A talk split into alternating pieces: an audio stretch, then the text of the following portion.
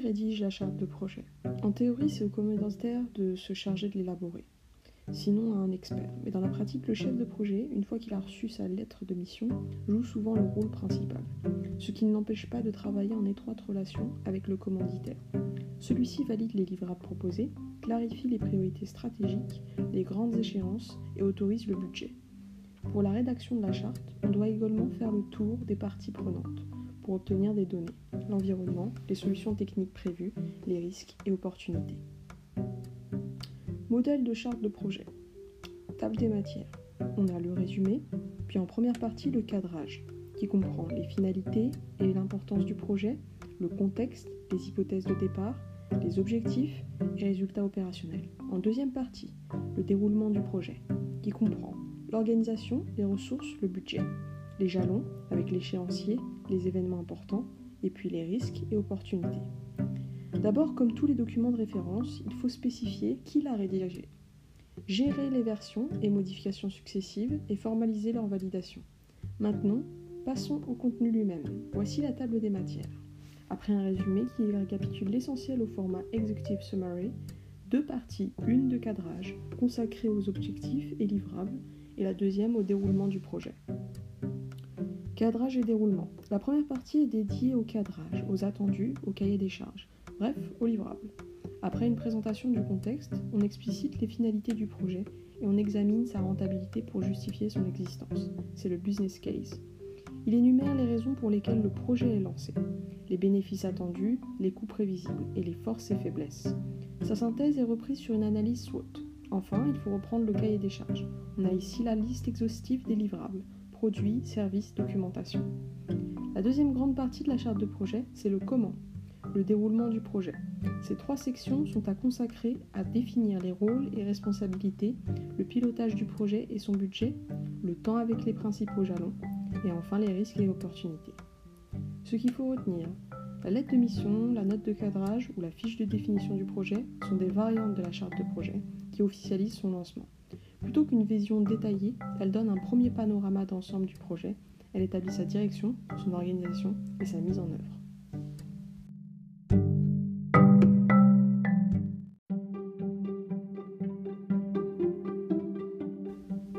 Les lots et les responsabilités. Une fois le projet cadré, le facteur de réussite critique sera votre capacité à le découper en une série de lots de travail ou work package. On appelle ce découpage WBS. C'est le fondement essentiel de tout projet. Cette opération très délicate de séquençage du projet est incontournable. Elle permettra de réduire sa complexité pour le maîtriser et préparer son pilotage. Le client a défini son besoin. Il a été formalisé dans le cahier des charges et dans la charte de projet. Maintenant, le rôle du maître d'œuvre est de déterminer comment on va pouvoir le réaliser. Le défi, c'est de passer d'une logique fonctionnelle ou de résultats, tels qu'ils sont formalisés sur le cahier des charges et la charte de projet, à une logique de travaux. On doit convertir le quoi faire en comment faire, en déterminant les lots de travail nécessaires pour réaliser chaque action. En d'autres termes, on passe du résultat quoi faire au processus comment faire. Cela permet d'obtenir l'organigramme des tâches que l'on appelle couramment le WBS. Le WBS, Work Breakdown Structure, est l'organigramme des tâches à accomplir. Pour le PMI, il se définit comme la décomposition hiérarchique du travail que l'équipe de projet doit exécuter pour atteindre les objectifs et produire les livrables. Les lots de travail. Comment réaliser ce découpage? Pour chaque tâche principale, on procède par analyse, autrement dit par décomposition successive. La somme des tâches principales constitue le projet. Quelle est la logique de découpage des lots de travail? Pour chaque tâche principale, on décompose selon un critère donné, par exemple le métier qui réalise le travail, la localisation du chantier, l'ordre de succession. Attention à utiliser une seule logique à la fois. Chaque lot de travail doit être gérable. Il est planifié, surveillé et maîtrisé. Son coût peut être estimé. Il est coordonné par un responsable unique. C'est un objectif SMART. Voici un exemple de WBS. Quelques conseils pour finir. Ne perdez pas de vue l'objectif. Il faut obtenir des lots de travail faciles à maîtriser et si le découpage des tâches principales est trop simple, on oublie des éléments importants. Inversement, s'il est trop détaillé, le projet devient ingérable car trop complexe. Enfin, chaque lot de travail devra pouvoir être affecté à un acteur unique. Vous éviterez la dissolution des responsabilités sur plusieurs personnes.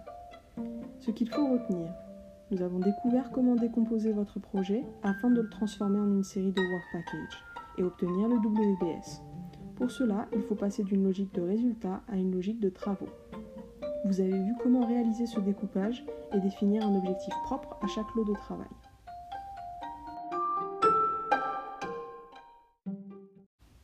La matrice RACI. Qui fait quoi dans un projet? Préciser les rôles et se les répartir est essentiel. Je vais vous présenter la matrice des responsabilités que l'on appelle la matrice RACI. Elle permet d'éviter les erreurs de communication en formalisant les rôles pour chaque lot de travail. La matrice RACI spécifie quatre types de responsabilités. Celui qui réalise, celui qui a l'autorité, la personne qui est consultée et celle qui est informée. Concevoir une matrice RACI. Pour répartir les responsabilités, on part du WPS. En ligne, on reprend les lots principaux, puis on détaille chaque sous-lot. En colonne, les intervenants. Les responsabilités. Quels sont les quatre types de responsabilités? Les R sont les membres opérationnels, les réalisateurs du lot de travail. Ce sont eux qui exécutent la tâche. Le A, c'est l'autorité, celui qui doit rendre des comptes. Le A s'organise comme il veut avec les autres intervenants, mais si le travail n'est pas fait, c'est lui qui assume. Avant de se lancer une tâche, on va mettre toutes les chances de son côté en consultant certaines personnes. C'est la lettre C. Généralement, ce sont des experts qui apportent les conseils pour préparer et réussir ce lot de travail. Enfin, le I, ce sont eux qui doivent être tenus informés parce qu'ils sont concernés, mais ils n'exercent pas un rôle direct. On avance sans attendre de retour de leur part. La matrice récapitule toutes ces fonctions dans l'intégralité du projet. Peut-on cumuler les rôles? Suivez-moi bien. La règle, c'est que pour chaque action, il doit y avoir un et un seul A, et au moins un R. Cela veut dire qu'il y a une personne bien définie qui répond de la réussite de ce lot de travail. Un et un seul A. Attention, il faut toujours un responsable unique et précis. Cela ne veut pas dire qu'il ne peut pas déléguer, mais qu'il n'y a qu'une seule personne qui a l'autorité finale. Et pourquoi au moins un R? Évidemment, il faut au minimum une personne pour réaliser le lot de travail. Mais il peut y en avoir plus. Donc au minimum un R sur chaque ligne. Sur une petite tâche, il se peut qu'un seul acteur assume à la fois A et R. Les variantes de RACI en anglais sont R pour responsible, A pour accountable, C pour consulted et I for informed. Attention, il y a de très nombreuses variantes pour cette matrice. Je vous propose donc cette version. R réalise, A autorité, C consulter, I informer, parce qu'elle marche en français et en anglais. C'est la version la plus souvent utilisée dans le PMI, mais attention, précisez toujours la signification des acronymes à côté de votre tableau. Conseil. N'ayez qu'une seule autorité. Des tâches simples et claires permettent d'avoir une équipe resserrée. Ne pas multiplier les C. Communiquer. Allez au plus simple. Pour le I, c'est plus simple. Gardez tous les acteurs du projet régulièrement informés, sinon on vous reprochera de mal communiquer. Ce qu'il vous faut retenir. Si vous avez bien élaboré, en concertation avec toutes les parties prenantes, la matrice RACI, vous aurez des décisions rapides et une charge de travail bien répartie. Cet outil est particulièrement pertinent pour clarifier les projets complexes. Mais quelles sont les limites de la matrice RACI? La principale, c'est qu'elle clarifie la répartition des rôles, mais pas les actions précises. Autrement dit, elle ne suffit pas. Il faut la combiner avec le PDCA. La planification. À partir du WBS et avant de passer au planning du projet, il faut tout d'abord prendre en compte la succession des lots de travail. L'enchaînement imposé des activités. Comment réaliser la planification? Je vais vous présenter le diagramme de Gantt qui permet de définir un planning réaliste, suivre son avancement et détecter les retards et leurs conséquences sur le projet. Communiquer avec le client et les parties prenantes. Séquencement des work packages. Prenons l'exemple d'un projet informatique. À la suite du WBS, on a réalisé le séquencement des lots de travail. Pour chacun, on a leur ordre de succession. Il permet de détecter les périodes critiques du projet, ainsi on peut déjà répondre à certaines questions. Quelle est l'étape la plus importante? C'est de rencontrer le client, car toute la suite du projet dépend de son résultat. Quelle est la période la plus chargée? Il y a ici trois tâches à réaliser en parallèle. Si l'on veut avancer plus vite, c'est là qu'on aura besoin d'un maximum de ressources humaines. Mettre en œuvre le Gantt. Henri Laurence Gantt est connu pour son célèbre diagramme. Plus qu'un calendrier de réalisation d'un projet, il permet une visualisation d'ensemble, dans le temps et un suivi d'avancement. De gauche à droite, le temps. De haut en bas, les tâches, les work packages. Les Gantt permet de visualiser les lots de travail représentés par des parts, les jalons représentés par des losanges. Examinons un Gantt détaillé. Établi avant le projet, il permet de récapituler les lots de travail et leur durée, de planifier les jalons et les tâches, d'indiquer les liens entre les tâches, de prendre en compte la disponibilité des personnes et les périodes d'interruption de travail. Il met en évidence ici les lots de travail colorés en rouge, le chemin critique qui détermine la date de fin du projet. Pendant le projet, on utilise le Gantt en mode pilotage. Il va alors indiquer l'avancement de chaque lot de travail. On pourra comparer celui de chaque tâche à la date actuelle pour vérifier que l'on n'est pas en retard. Le suivi du projet est régulièrement actualisé, ainsi que le chemin critique. Attention, la mise à jour du Gantt peut être délicate. Elle demande au chef de projet de faire le point d'avancement de toutes les tâches. Charge de travail et budget. Pour chiffrer les work packages, on utilise la notion de charge de travail, workload en anglais c'est le temps homme requis pour réaliser une tâche. Attention, elle n'est pas toujours égale à la durée d'une tâche. Lorsque l'on parle d'une charge de 4 jours hommes, on peut la répartir de plusieurs manières. 4 jours pour une seule personne, 2 jours si deux personnes peuvent travailler ensemble, voire 8 jours si une seule personne est disponible à mi-temps. Attention, certains lots de travail sont incompressibles. Par exemple en construction, le temps de séchage du béton ou certains délais administratifs. Sur le budget d'un projet, quel est l'essentiel à savoir? On chiffre la consommation de trois types de ressources. Les ressources humaines, le personnel. C'est la notion de charge de travail que nous venons de présenter. La plupart du temps, le poste le plus important d'un projet. L'utilisation d'investissements et leur amortissement, la mise à disposition de licences de logiciels, de locaux, de machines, et enfin des entrées-sorties financières. C'est la trésorerie, le cash. Le budget sert en début de projet à chiffrer les ressources nécessaires, évaluer la faisabilité et à demander des financements. En cours de projet, à contrôler son avancement. Ce qu'il faut retenir, le diagramme de Gantt permet de planifier un projet et de le piloter. La charge de travail estimée d'une tâche s'exprime en jours hommes et constitue le poste fondamental du budget. Le montage global d'un projet. Qu'est-ce que le management de cycle de projet? Autrement dit, comment est-il possible de développer et de gérer l'intégralité d'un projet, depuis son lancement jusqu'à sa clôture, et la réaffectation de l'équipe sur de nouvelles missions? Nous allons énumérer les quatre phases d'un projet en récapitulant pour chacune les outils et dossiers à mettre en œuvre. Nous verrons également les questions à résoudre et la manière dont elles s'enchaînent dans un ordre rigoureux. Le cycle de projet. Un projet se déroule en quatre phases. La première, la définition, pour établir des objectifs, approuver et démarrer. La deuxième, le montage, pour le préparer en détail. La troisième, l'exécution, pour le réaliser. Et la quatrième est enfin la clôture pour livrer. Examinons pour chaque phase ses principaux outils. La phase de définition constitue le début du cycle de vie de projet. Pour établir et négocier des objectifs réalistes, on mettra en œuvre des outils comme le SWOT, le triangle qualité-coût-délai et la carte des partenaires. Le cahier des charges et la charte de projet permettront d'officialiser son lancement et on pourra démarrer avec des outils essentiels comme le compte-rendu et la to-do list. La phase de montage prépare le projet. Pour cela, on utilise des outils plus avancés. Découpage en lot de travail grâce au WBS, clarification des responsabilités avec la matrice RACI et diagramme de Gantt pour déterminer le calendrier du projet. L'exécution met en œuvre ces outils afin de piloter l'avancement du projet. Elle opère le suivi détaillé des risques et produit les premiers résultats maquettage, prototype, test. Enfin, la dernière étape est la fin du projet, sa clôture. On réalise la mise en production et le transfert du livrable au maître d'ouvrage et sa formation. L'équipe projet fait son bilan, c'est le post-mortem. Il ne faut pas terminer sans organiser une dernière réunion d'équipe pour un retour d'expérience. Et finalement, les ressources et personnes sont réaffectées à d'autres projets. Concevoir logiquement un projet, 5 questions. En fait, opérer le montage d'un projet, c'est répondre à 5 questions.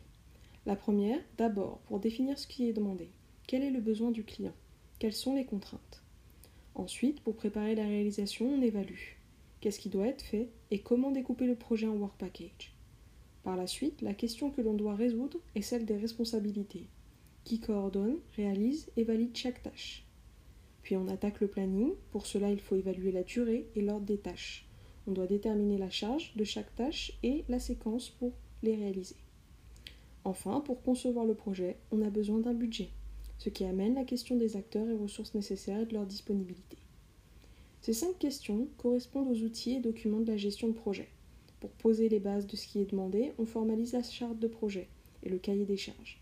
Le cahier des charges se traduit concrètement en une série de work packages. Le WBS est ensuite enrichi à nouveau en passant à la répartition des responsabilités et l'on peut établir la matrice RACI du projet. Une fois que les ressources humaines et responsabilités sont claires, il faut prendre en compte le séquencement des lots de travail pour obtenir le Gantt, le calendrier final du projet. C'est cela, la gestion de projet. Les choix et outils s'enchaînent rigoureusement. Ce qu'il faut retenir, nous avons récapitulé le cycle de vie d'un projet et la manière dont il se décline, du point de vue des documents et outils, et les cinq questions qui permettent de le construire. Le cycle de vie de projet et les méthodes agiles. On l'a vu dans l'approche classique du management de projet, chaque phase est marquée par des livrables précis. On suit donc un déroulement séquentiel logique, depuis la définition du projet jusqu'au résultat final. Mais il existe d'autres démarches de gestion de projet dont vous avez peut-être entendu parler, les méthodes agiles. Les tenants des méthodes agiles dénoncent les limites de cette approche classique de la gestion de projet. Les voici. En pratique, le cahier des charges, le besoin du client, n'est pas totalement défini en début de projet mais il évolue au cours de route. Avec des étapes successives, les retours en arrière sont alors difficiles à gérer. La coordination des work packages demande beaucoup de communication. De ce fait, on se retrouve face à un dilemme. Soit communiquer beaucoup, soit risquer l'effet tunnel. Mais ce reporting continuel fait perdre du temps pour la réalisation des livrables. On ne peut pas tout faire à la fois. Comme les validations par le comité de pilotage se font à la fin de chaque étape, les risques et les problèmes sont souvent détectés tardivement. Enfin, dans l'approche classique, il faut concevoir et planifier l'intégralité du projet avant la phase d'exécution. Cela demande de rédiger beaucoup de documentation. Méthodes agiles, les fondamentaux. Il existe de nombreuses méthodes agiles, Scrum, XPS, DSDM, mais aussi Lean Startup pour les projets de création d'entreprise. Toutes ces méthodes reposent sur des principes communs, des cycles de projets courts qui produisent des versions successives du livrable. Cela permet l'implication continue du client peut immédiatement valider ce qui a été réalisé et préciser son besoin. Le groupe projet n'attend pas la validation d'un comité de pilotage, mais comme il intègre directement le client, il peut prendre des décisions de manière autonome. L'approche du livrable devient incrémentale, test puis amélioration à chaque itération. Enfin, au lieu de phase, on a des boîtes de temps de courte durée, des time box, à la suite desquelles on fait systématiquement un bilan. Cycle des méthodes agiles. Voici un exemple de cycle agile. On estime la faisabilité au démarrage du projet. La liste priorisée de tous les besoins s'appelle le backlog. Et on réalise des séquences courtes pour les satisfaire. On parle de sprint. On teste immédiatement le résultat de chaque sprint pour adapter et mettre à jour le backlog. Un projet est alors une suite de sprints, de tests, d'adaptations pour déboucher sur des versions améliorées du livrable, les releases. Leçon des méthodes agiles. On peut tirer quatre principales leçons des méthodes agiles. 1. Il ne faut pas réaliser le livrable en une fois tout à la fin du projet. 2. Au contraire, on cherche à obtenir immédiatement des résultats tangibles. 3. En réalisant d'abord les fonctionnalités importantes qui ont de la valeur pour le client. Et 4. Et dès que l'on rencontre un problème, on doit tout de suite s'adapter le projet. Alors attention, les méthodes agiles ne sont pas applicables partout, elles sont bien adaptées aux projets de taille modeste et au domaine du développement informatique. La disponibilité continue du client est indispensable et l'équipe du projet doit être formée pour travailler directement avec lui. Il est difficile d'utiliser les méthodes agiles à grande échelle, par exemple lorsque plusieurs parties du projet sont sous-traitées. Elles s'appliquent à des équipes expérimentées et demandent beaucoup d'autodiscipline ainsi qu'une bonne résistance au stress. L'estimation du budget et des coûts est très difficile puisqu'on n'a pas de phase de conception donc pas de vision globale avant d'exécuter le projet. Ce qu'il faut retenir, on a pu voir les méthodes agiles constituer des alternatives à l'approche classique de la gestion de projet. Le cycle agile se déroule avec les phases en succession rapide, backlog, sprint, test et révision du backlog. Néanmoins, ces méthodes ne s'appliquent pas à tous les types de projets. Définir efficacement les objectifs d'un projet. Qu'attendons-nous précisément d'un projet? Il est impossible de gérer les risques sans objectif clair. Autrement dit, il n'est pas de vent favorable pour celui qui ne sait où il va. Aussi, la première chose à faire sera d'avoir une vision exhaustive des objectifs de votre projet. C'est un impératif préalable à toute gestion de risque. Ne pas initier un projet irréaliste. Pour démarrer, placez-vous dans la situation où l'on vous confie la responsabilité d'un projet, mais sans vous donner les moyens de le réussir. Absence d'équipe compétente, insuffisance de financement, échéance totalement irréaliste. Si vous êtes dans cette situation, alerte. Vous devez comprendre que ce cas ne relève pas de la gestion des risques. La meilleure gestion des risques au monde ne permet pas de réussir ce qui est impossible. Prendre la responsabilité d'un projet irréaliste et infaisable dès le départ, ce n'est pas un risque que l'on pourra gérer, c'est une erreur fatale. Alors avant de vous lancer dans votre projet, il faudra valider sa faisabilité. Autrement dit, la meilleure gestion des risques est celle qui commence par des objectifs réalistes et bien cadrés. Comment valider vos objectifs? C'est simple. Commencez par vous appuyer sur les documents du projet, lettre de mission, cahier des charges, charte de projet. Cette étape vous permettra d'identifier les points fondamentaux de blocage. Si vous identifiez des points de blocage, ce diagnostic vous place devant une alternative. Soit vous pouvez renégocier les objectifs, les livrables ou les ressources allouées, soit c'est impossible, et dans ce cas, en l'absence de chance de réussite, il faut savoir refuser de prendre la responsabilité de ce qui ne peut ne mener qu'à un échec. Sachez que lorsque des projets échouent, c'est souvent parce qu'ils n'avaient dès le départ aucune chance de réussir. Voici un outil simple et synthétique, la matrice des objectifs. Tout d'abord, définissez les attentes du client. Cela mettra en évidence une série de domaines. Par exemple, pour un projet de développement informatique, le client attend une application logicielle, le livrable. Mais en échangeant avec lui, vous apprenez qu'il veut aussi que ses salariés soient formés et autonomes pour l'utiliser. Voici un modèle de départ que vous pouvez adapter à presque tous les projets.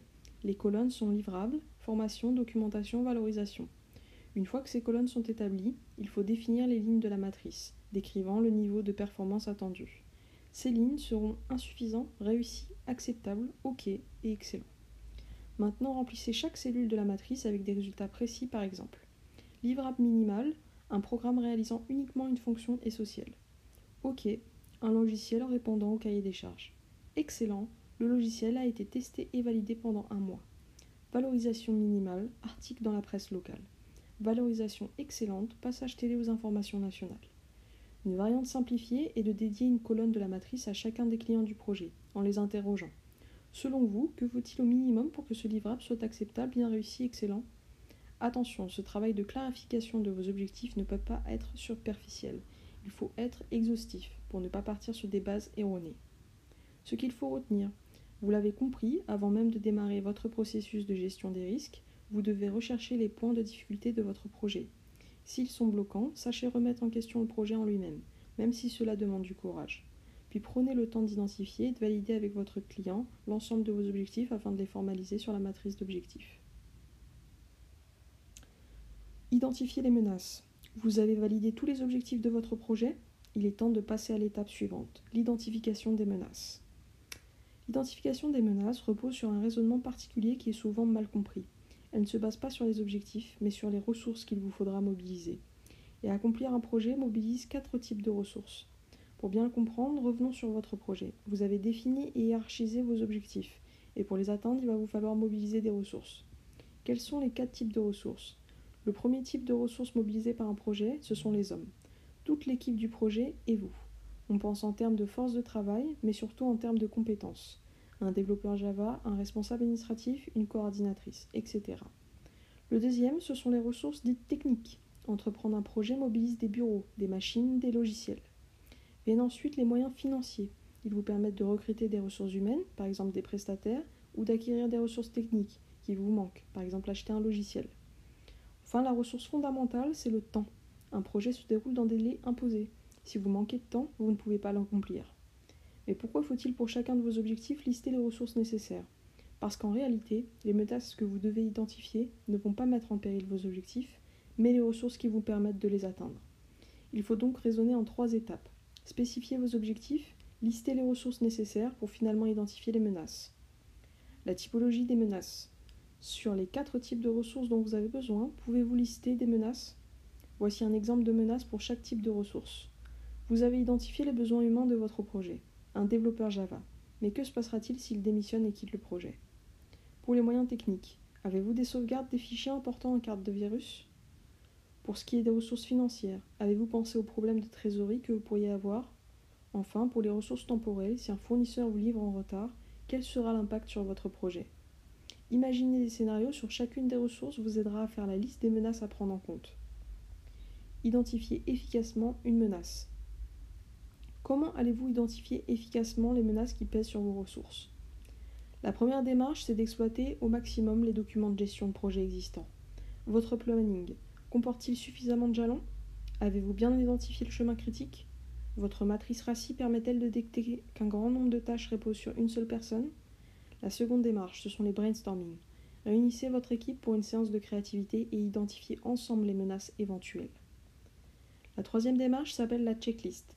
Savez-vous que chaque fois que vous prenez l'avion, l'équipage exécute plus d'une centaine de contrôles avant de décoller? En gestion de projet, c'est pareil. Il existe des normes, comme l'ISO 31000, qui propose des checklists à suivre avant de lancer un projet. Enfin, la quatrième démarche, ce sont les retours d'expérience. Exploiter la mémoire des projets précédents.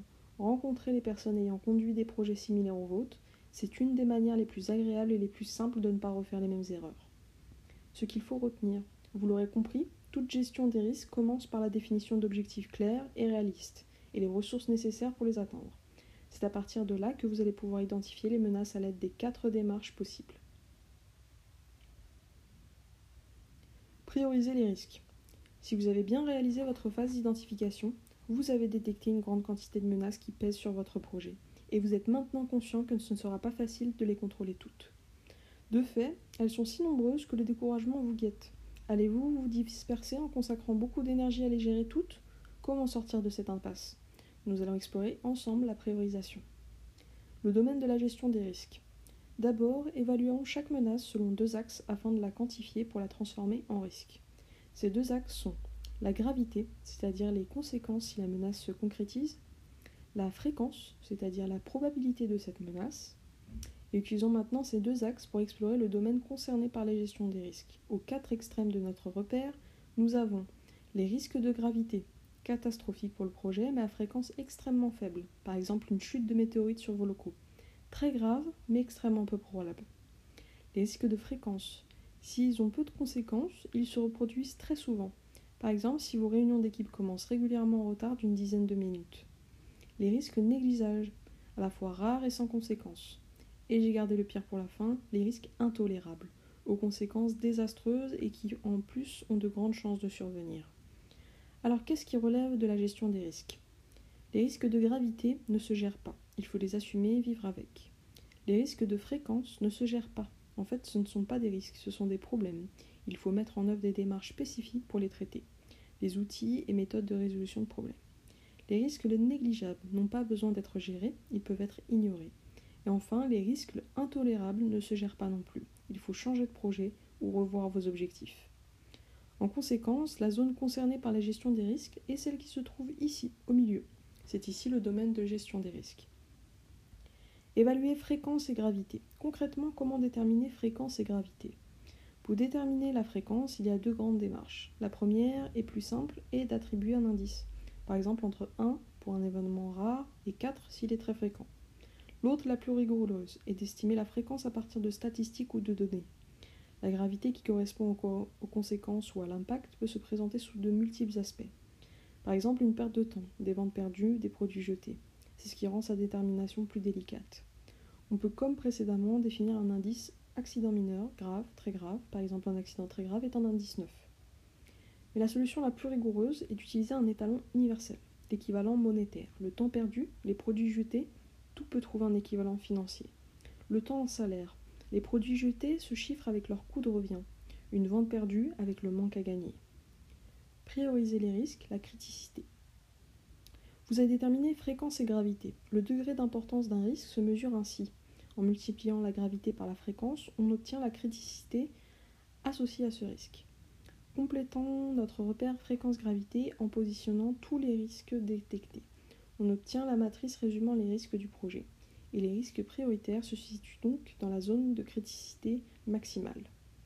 Ils sont simultanément les plus fréquents et les plus graves. Ce qu'il faut retenir, maintenant vous savez estimer fréquence et gravité pour établir la matrice de risque de votre projet, et sur cette matrice vous savez identifier les menaces qui sont prioritaires grâce à la criticité. Prévenir et analyser les risques d'un projet. Une fois les risques identifiés et priorisés, il vous faut passer à l'action en préparant le plan de gestion des risques. Les stratégies. Votre matrice des risques met en évidence les deux approches envisageables. La protection qui consiste à réduire la gravité d'un risque et l'évitement qui traite un risque en réduisant sa fréquence. Prenons un exemple. Chaque matin, pour aller travailler, vous prenez votre voiture. Pour réduire le risque d'accident, vous pouvez installer un airbag. Cela n'empêchera pas l'accident, mais ce dernier sera alors moins grave. Il s'agit là d'une stratégie de protection. Choisir de travailler de chez vous trois fois par semaine. Vous n'aurez plus d'accidents ces jours-là. mais ils seront tous aussi graves les jours où vous vous déplacerez à nouveau. Il s'agit là d'une stratégie d'évitement. Reprenons notre matrice avec les deux stratégies possibles. La meilleure manière de faire est de réduire à la fois gravité et fréquence et de combiner les deux stratégies. De la sorte, vous allez rapidement contrôler ce risque en le déplaçant dans la zone tolérable. Voici l'effet global que votre plan de prévention des risques doit avoir sur votre matrice. Remonter aux causes racines. Bien, traiter un risque, c'est avant tout comprendre sa cause. Comment faire pour remonter aux causes racines? De multiples méthodes s'offrent à vous. Vous pourrez par exemple établir un diagramme cause à effet. Utiliser la méthode des 5 pourquoi ou établir un arbre des causes. Enfin, voici quelques exemples de mesures typiques. Les mesures organisationnelles, la polyvalence, les membres de l'équipe peuvent se remplacer en cas d'absence ou de démission. Les mesures juridiques, dans le contrat, imposer des pénalités à un fournisseur en retard. Financières, en cas d'imprévu, une réserve de 5% dans votre budget. Ou enfin, transférer le risque, prendre une assurance. En cas d'incendie, vous serez remboursé. Un plan de prévention efficace. Vous avez identifié et analysé les risques qui pèsent sur votre projet. Ce travail fouillé va vous permettre d'établir votre plan de prévention. Chaque ligne décrit un risque précis. Il est estimé en gravité, en fréquence, sa criticité est calculée et à chaque risque prioritaire on attribue des mesures de prévention et un responsable du suivi. Le tableau est trié pour mettre en haut les risques prioritaires. Ce qu'il faut retenir, vous connaissez maintenant les stratégies de gestion des risques et l'importance de la recherche des causes racines pour établir le plan de gestion des risques de votre projet. Management, les bons comportements. Vous connaissez maintenant tous les outils pour identifier et prioriser efficacement vos risques, mais ce n'est pas cela qui va vous empêcher d'avoir des problèmes à gérer. Quels sont les bons comportements à adopter? La proactivité avec la matrice d'Eisenhower. Imaginez, un risque prioritaire a été identifié, et ce qui devrait arriver arrive. Le risque se concrétise et se transforme en problème à gérer. Quels sont les comportements possibles? D'un côté, vous avez un manager qui va passer la nuit à essayer de résoudre tout de suite le problème. Et d'un autre côté, celui qui va rentrer chez lui à l'heure, à la fin de sa journée. Comment a-t-il fait? Ce manager est proactif, c'est-à-dire qu'il a appris à éviter les problèmes en les anticipant. C'est tout l'intérêt de la gestion des risques. Lorsqu'elle est efficace, elle permet non de gérer, mais d'éviter les problèmes. Pour cela, vous devez faire preuve de proactivité.